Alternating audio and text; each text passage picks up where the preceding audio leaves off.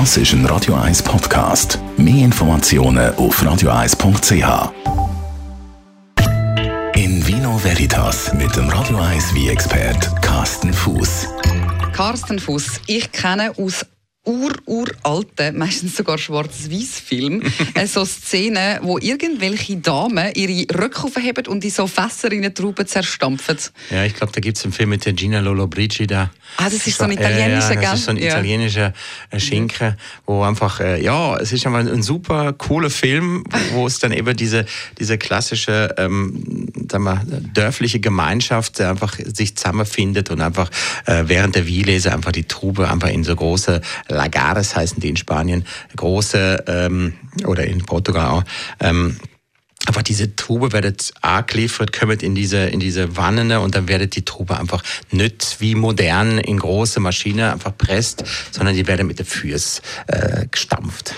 Erste Frage, macht man das noch? Also ich meine, gibt es das noch irgendwo? Und zweite Frage, ist das, also ich weiß, was hygienisch, du fragen. oder, also ich frage, also das ist schon so eine komische Vorstellung, oder? Ja, ja, ja, das ist äh, oft die erste Reaktion. Einfach eben, ist das, ist das gesund? Äh, ähm, ähm, schmeckt man da irgendwie äh, hygienetechnisch irgendwie Käse oder so? Ich weiß auch nicht.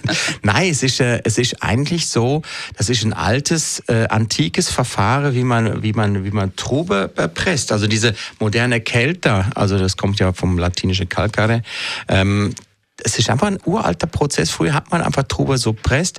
Man hat mit der Fürse auch, mit der Fürse hat man auch natürliches äh, ähm, Produkt, sage ich mal jetzt brutal, wo man einfach die, die, die Trube auch schonen pressen kann. Also es ist nicht wie eine Presse, äh, eine Holzpresse oder eine Metallpresse, wo einfach mit Druck die Trube so lange kann drucken, bis alles rausgedruckt, alles, der ganze Saft rausgepresst worden ist.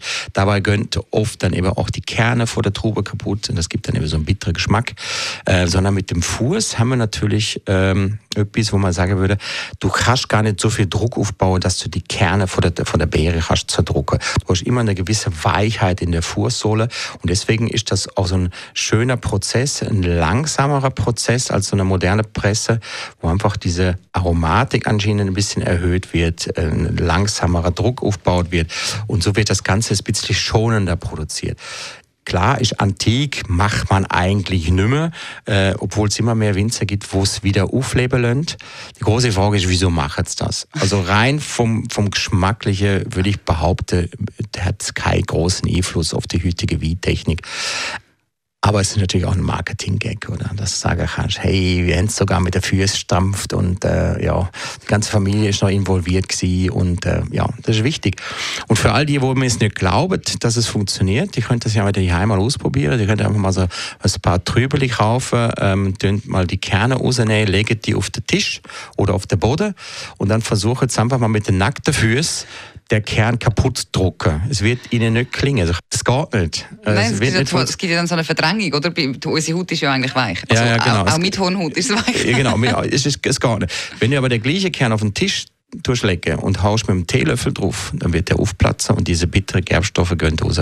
Aber es ist äh, äh, etwas, wo heute marketingtechnisch vielleicht ausgeschlachtet wird, dass man sagt. Kennst du gerade einen Ort, wo jemand das anbietet, wo man zum Beispiel als, äh, weißt, wenn man ein Weingut besuchen, das als Gag darf Ja, miterleben? das wird, das wird in Portugal wird das gerne mal angeboten, in verschiedenen Kellereien, ähm, im Portwiegebiet zum Beispiel, aber eben auch in, in Regionen in Italien oder in Griechenland. Also eher so, so, an, so klassische Weinbauregionen, wärmere Weinbauregionen wie Griechenland, wie Italien, wie Spanien, Portugal. In Vino Veritas auf Radio 1. You know, you, you make me feel so good inside. Das ist ein Radio 1 Podcast. Mehr Informationen auf radio1.ch.